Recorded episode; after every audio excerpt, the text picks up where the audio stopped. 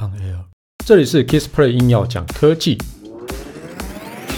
无论是有事没事、大事小事、台湾事、国际事，只要是科技事，让我来告诉你到底发生什么事。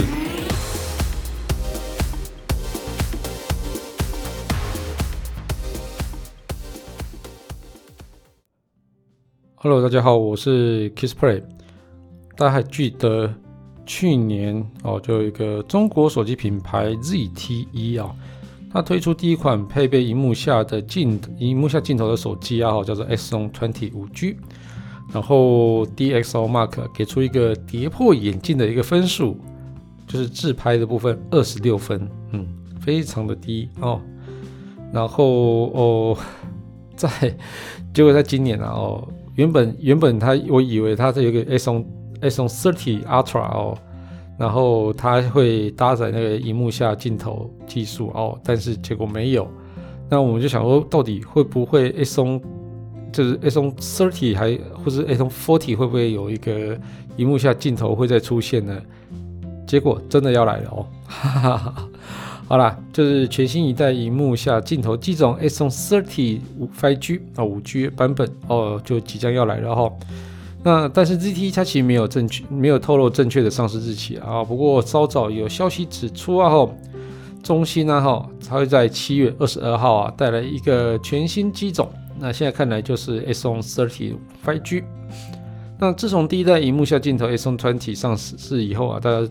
大家都已经知道中兴它具备荧幕下镜头的一个技术哦。再加上呃年初中兴有发表了 Exon 30系列的 Exon 30 Ultra，还有 Exon 30的一个呃 Pro 两款 Exon 30的一个新机哦，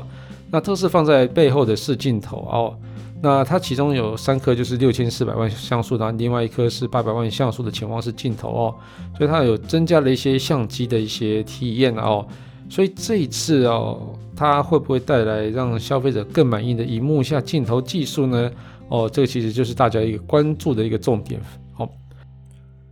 那中兴之前有解释过，Exon 20的 5G 啊，在荧幕上采用是呃透明的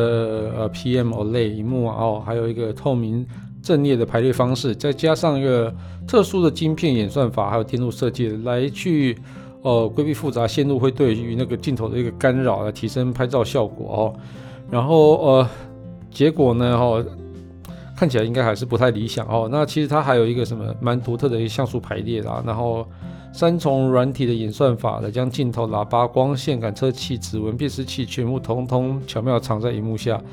啊、呃，反正不过就是二十六分嘛，大家也知道哦。那反正这一次的 Exon 30 5G 啊，应该是也不会在台湾亮相了。不过时隔一年啊，Exon 30荧幕下的技镜头技术啊。我就会变好吗？应该还是会。那演算法应该也是会进步。那会不会在 会不会又拿下那个呃二十六分的低分呢？我觉得应该会进步了哦。不过我觉得荧幕下的镜头，我们之前其实也有聊过，荧幕下镜头到底比较适合用在什么样的呃什么样的机器上呢？哦，我我自己觉得啊，哦，像是三星它推出的笔电是采用了荧幕下的镜头，我觉得蛮适合的。哦，因为其实我们在视讯会议啊，或是在远距教学的时候的那个啊笔电镜头，基本上我们不太会注意，呃，也不太会去在意它的一个呃影像品质哦，因为这个我并不是要拿来自拍或干嘛之类，我只是要拿来视讯会议，让对方有看到我的脸，这样就够了哦。所以它基本上就不会附上太好的，所以在这个时候用荧幕下的镜头是蛮合理的，而且加上哦我。哦，我觉得加加上就是呃，一笔电的荧幕哦，非常需要啊大面积啊，但是我要容纳在小体积的一个机身里面哦，所以荧幕下镜头就是变成一个比较好的一个解法了哦。那我自己觉得荧幕下镜头这件事情到底有没有必要呢？嗯，我觉得必要性可能没有那么大了，对我来讲哦。呃，因为如果说你的呃喜欢自拍的人，喜欢自拍的人，他其实就不会去选择像这样子的镜头，因为毕竟它还是没有像实体镜头的来得好。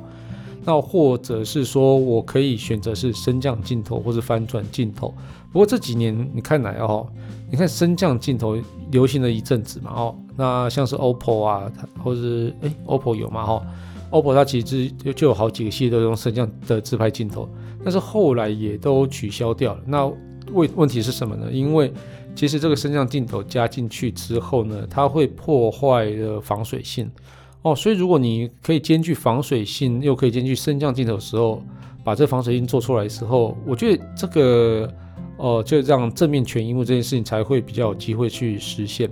那另外就像是 ASUS 的 ZenFone 系列啊，它是用翻转镜头的方式来做。那翻转镜头跟升降镜头一样的问题啦，就是防水这件事情还是很困难的哦。所以。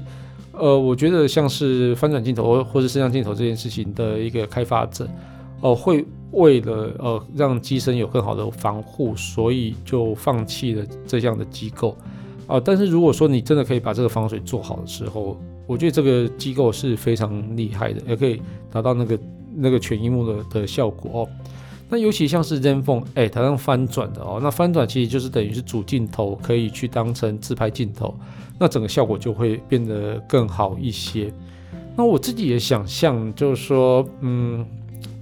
背后有一个小荧幕来去做自拍这件事情，好像变得比较实在一点哦。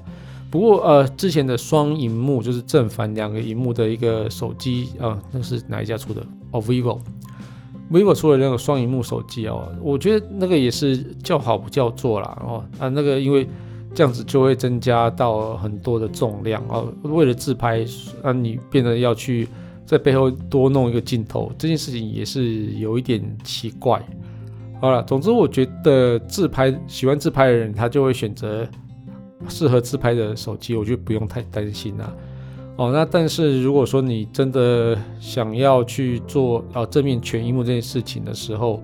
呃，反而是或许自拍镜头拿掉吗？嗯，也不太对哦。那或许这样子去选择荧幕下的自拍镜头，可能也是 OK 的哦。对，因为毕竟也有可能自拍镜头只是都拿来用那个视讯使用。好了，总之反正我也希望这个技术可以一直在进步了哦，因为我我我不觉得，我不觉得呃自拍。呃，就是荧幕下自拍镜头这件事情是不对的啊，但是就是以现在的技术来讲，看来中兴的确是没有好好的去呃发挥，也不是没有好好发挥啊，就以中兴的技术来看来，就是说这件事情好像还是没有那么容易做到的啦。好，那接下来我们就看一下 S30 的五 G 到底会不会重新还会有勇气把那个荧幕下自拍镜头放进去哦？那看他是不是有梁静茹给的勇气啦。要不要唱歌？不用了哦。那这期节目就到这边告一段落。如果喜欢听我的节目的话哦，就欢迎订阅与分享。如果你是 Apple Podcast 听众的话，别忘了在上面帮我留个言，让我知道你有在收听。当然，最重要的是帮我打五颗星。如果你有什么问题想要交流的话，也欢迎到 Facebook 粉丝团 Kiss Play K I S P L Y 上面留言给我。谢谢大家，拜拜喽。